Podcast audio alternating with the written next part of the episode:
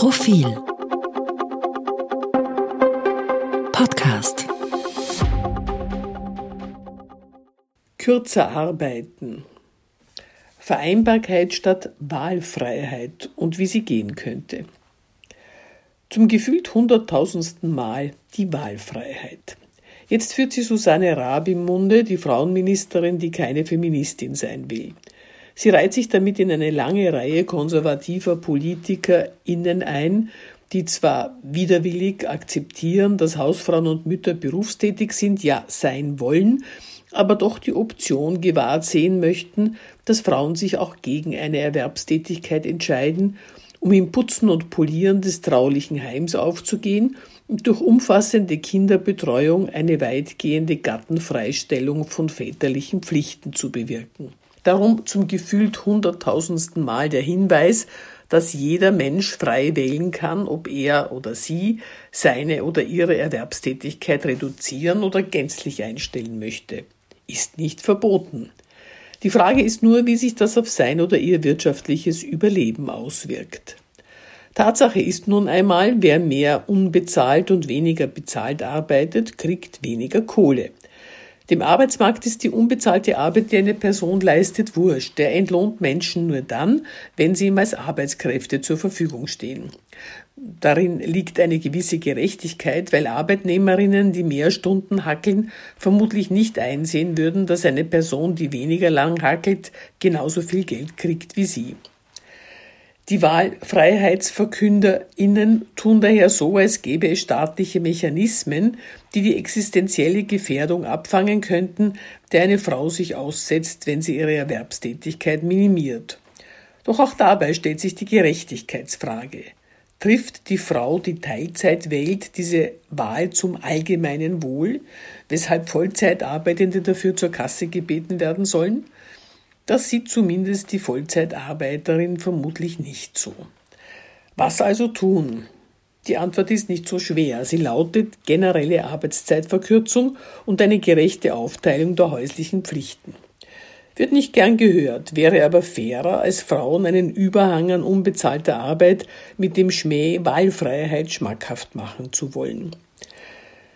Der zweite Schmäh bei der Wahlfreiheitsargumentation liegt darin, dass es keine freie Entscheidung fürs Erwerbstätigsein gibt, solange Kindergärten in weiten Teilen Österreichs mittags zusperren und die Grundschulen Kinder ebenfalls zu Mittag heimschicken.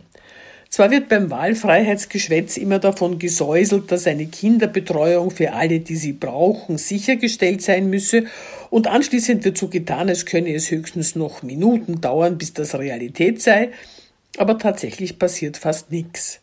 Auf dem Land können sich Frauen, wenn sie keine kinderbetreuende Großmutter zur Verfügung haben, den Wunsch, Vollzeit zu arbeiten, schlicht abschminken. Allein schon die Formulierung Kinderbetreuung müsse für alle da sein, die sie brauchen, signalisiert unterschwellig, der Normalfall sei, sie nicht zu brauchen. Deswegen schleppende Umsetzung.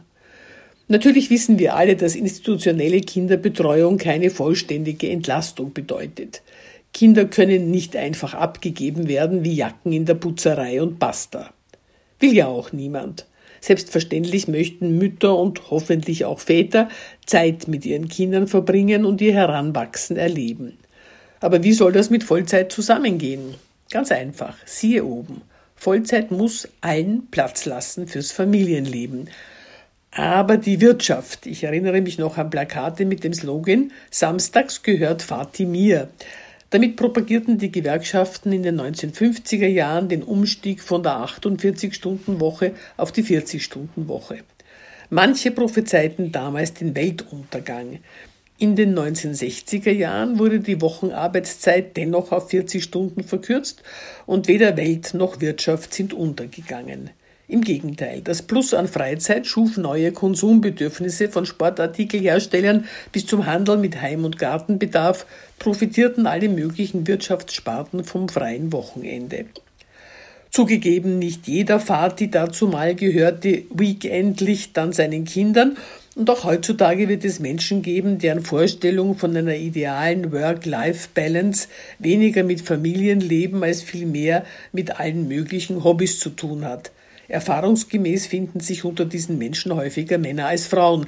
Aber für alle, die die viel zitierte Vereinbarkeit wirklich wollen, würde sie ein bisschen leichter zu bewerkstelligen. Am 8. März ist Internationaler Frauentag. Es werden diesmal vielleicht neben einer Transgender-Debatte die üblichen Lippenbekenntnisse heruntergebetet werden. Ja zur Vereinbarkeit, Ja zum Schließen der Einkommensschere, Nein zur Gewalt und sofort als Rosenkranz im milden Schein des ewigen Lichts. In der Ukraine nähen mittlerweile Mütter Etiketten mit der Blutgruppe ihrer Kinder in deren Kleidung, damit sie im Notfall die richtige Transfusion kriegen. So reduziert sich für Frauen das Leben immer wieder auf die Frage des bloßen Überlebens ihrer Kinder. Sie haben keine Wahl.